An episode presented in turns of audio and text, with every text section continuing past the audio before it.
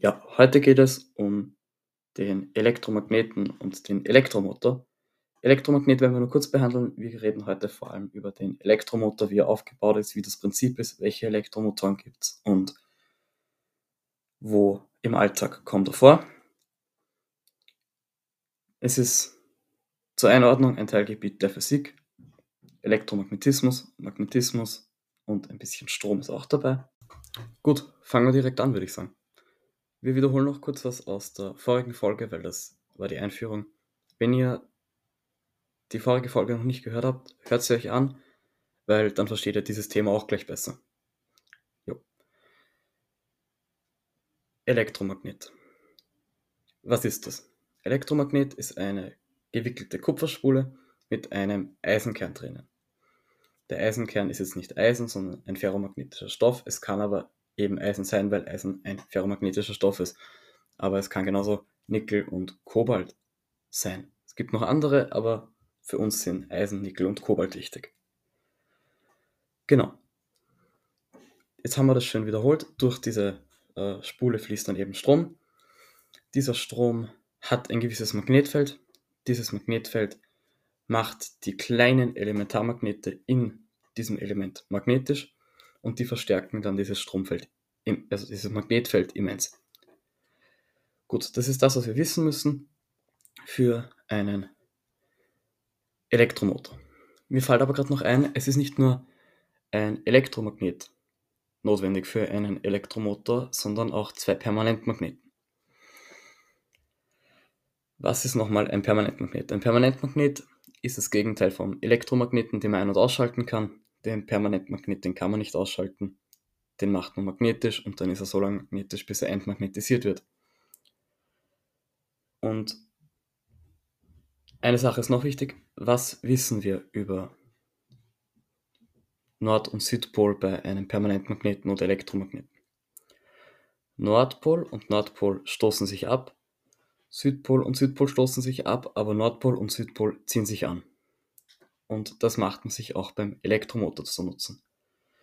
Gut, bevor wir jetzt aber anfangen, genau diesen Elektro Elektromotor auseinanderzunehmen und zu erklären, wie der funktioniert, reden wir noch kurz über das Prinzip. Und zwar wird elektrische Energie in Bewegungsenergie umgewandelt. Das ist das Prinzip, das kann man genauso sagen. So funktioniert der. Ganz einfach runtergebrochen. Und mir ist noch was wichtig zu sagen. Ich habe ja in der letzten Folge schon gesagt, Elektromagneten sind die heimlichen Alltagshelfer. Das ist der Grund, warum unser Alltag funktioniert.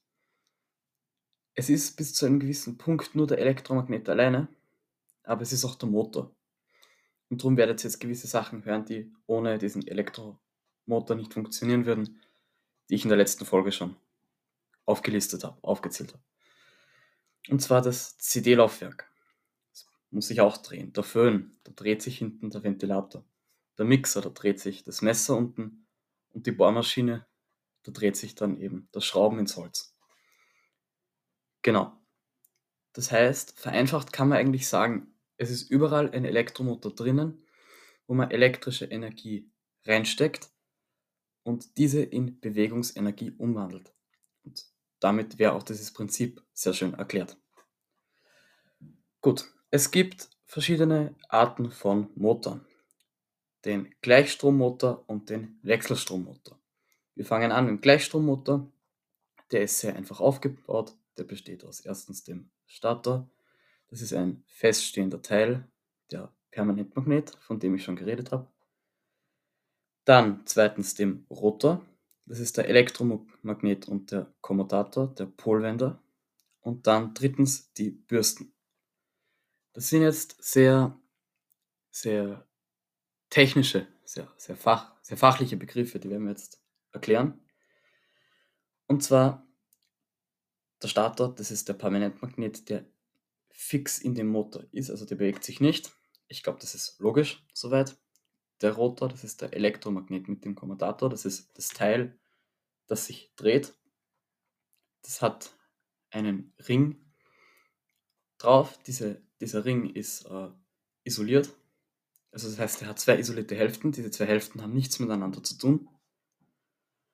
Und die sind jeweils mit einem Ende der Spule verbunden, eine Hälfte von diesem Ring. Warum ist dieser Ring wichtig? Weil mit diesem Ring geht es dann nahtlos weiter zu den Bürsten. Die schleifen am Kommutator, also diesem Polwender, diesem Ring, und sind mit der Gleichspannungsquelle verbunden und führen dem Motor Strom zu. Und warum ein getrennter Ring? Weil man kann sich vorstellen, in einer Linie ist erstens der Nordpol, dann diese Spule mit dem Kommutator und diesen ganzen Sachen, die dabei ist, und der, also dieser Elektromagnet, der sich dreht, und dann auf der anderen Seite der Südpol. Nordpol, Südpol kann man jetzt vertauschen, aber wir machen es einfach mal so. Also so, damit das jetzt alle verstehen, links Nordpol, Mitte Elektromagnet, der sich dreht, rechts Südpol. Das heißt, links und rechts haben wir den Stator und in der Mitte den Rotor. Und dieser Polwender, also der Kommutator, der ist deshalb isoliert, weil wenn man das dann Strom zuführt, dann gibt es auf der einen Seite einen Nord- und auf der anderen Seite einen Südpol. Und das dreht sich dann so lange zwischen den Permanentmagneten, bis Südpol auf Südpol und Nordpol auf Nordpol liegt.